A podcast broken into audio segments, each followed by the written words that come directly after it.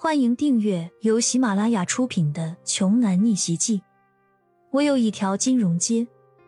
作者：山楂冰糖，由丹丹在发呆和创作实验室的小伙伴们为你完美演绎。第一百八十四章，你还真把自己当一颗葱了？你没听过“强龙不压地头蛇”这句话吗？林青山再厉害，这里也不是他的地盘。他还不至于为了你这么个小人物大动干戈。说完，蒋秋头也不回的离开了。他急着要去找陆源兑现承诺呢。兄弟们，别废话了，动手吧！持刀的男人举起刀奔向骄阳，准备一顿乱刀将其砍死。虽然骄阳打架是很厉害，但这次的对手不同，他们全都是练家子，是职业拳手，无论是速度还是力量。都不是过去的那些混混能比的。骄阳心里很清楚，他不是这些人的对手。跑，唯一的想法就是跑。骄阳拔腿就往公路上跑，只要遇到一个路人就行。骄阳闷着头往前跑的时候，突然听到身后四声闷响，便没了动静。什么情况？骄阳转头看到，刚才还凶神恶煞追着自己的四人，已经全都躺在了地上。骄阳停下脚步，观望说：“这四个人也太笨了，追人都能自己摔倒，真是天助我也！”天助个屁！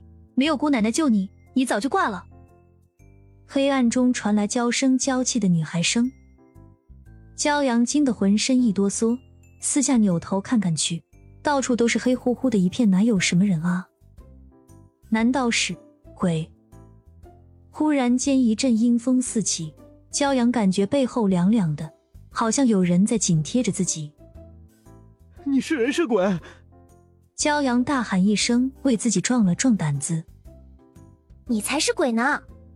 我是亚洲金融街神剑组的剑士，特此来保护你的。女孩说着，拿下了自己的面具。一张钟灵秀气的面孔就这么出现在骄阳的面前，看上去和漫画中的少女一样可爱。骄阳试探着问：“你也是金融街的人？你穿的这是什么？哈利波特的隐身斗篷吗？我刚才怎么看不见你？”剑师说：“我这是咱们金融界的研究的夜行衣，一晚吸光率可达百分之九十九，是暗时必不可少的行头。你摸摸看，材料非常舒服的。”而且不贵。剑石红润的小嘴巴巴的，就好像街上推销的工作人员。金融街还有这么好的东西，我摸摸看。哇塞，真的哎，材料很光滑，而且还很软呢。骄阳的双手在黑暗中摸索着，一声响亮的耳光响彻黑夜。那哥，这四个人都是你干掉的？骄阳肿着半边脸。一本正经的指着地上的四个人，剑石此时已经脱了夜行衣，坐在树枝上轻哼一声，撇过头去不去理会骄阳。骄阳尴尬的笑了笑说：“能不能帮忙把他们弄醒？我有个计划需要他们实施。”哼！剑石坐在树上，把小脑袋往另一边一甩，还是不理他。喂，我可是你的少爷，我的话你竟然不听！骄阳刚想板起脸吓唬一下这个小丫头，想到一做表情就疼得嗷嗷直叫。剑师说：“我告诉你，在金融街的内部还没几个人承认你是少主呢。我也就是听九爷爷的命令才来的。”切，吹吧，这么多钱都给我了，还说没承认我的身份？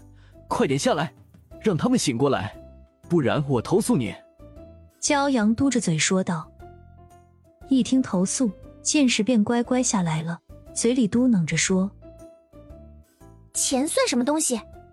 金融街里比钱贵重的东西多了。”对于骄阳的命令，剑石是一万个不愿意，但没办法，谁让人家现在还是少主呢？剑石走到其中一个人的身前，用脚尖随意的踢了一下，地上的那个人就悠悠的醒了过来。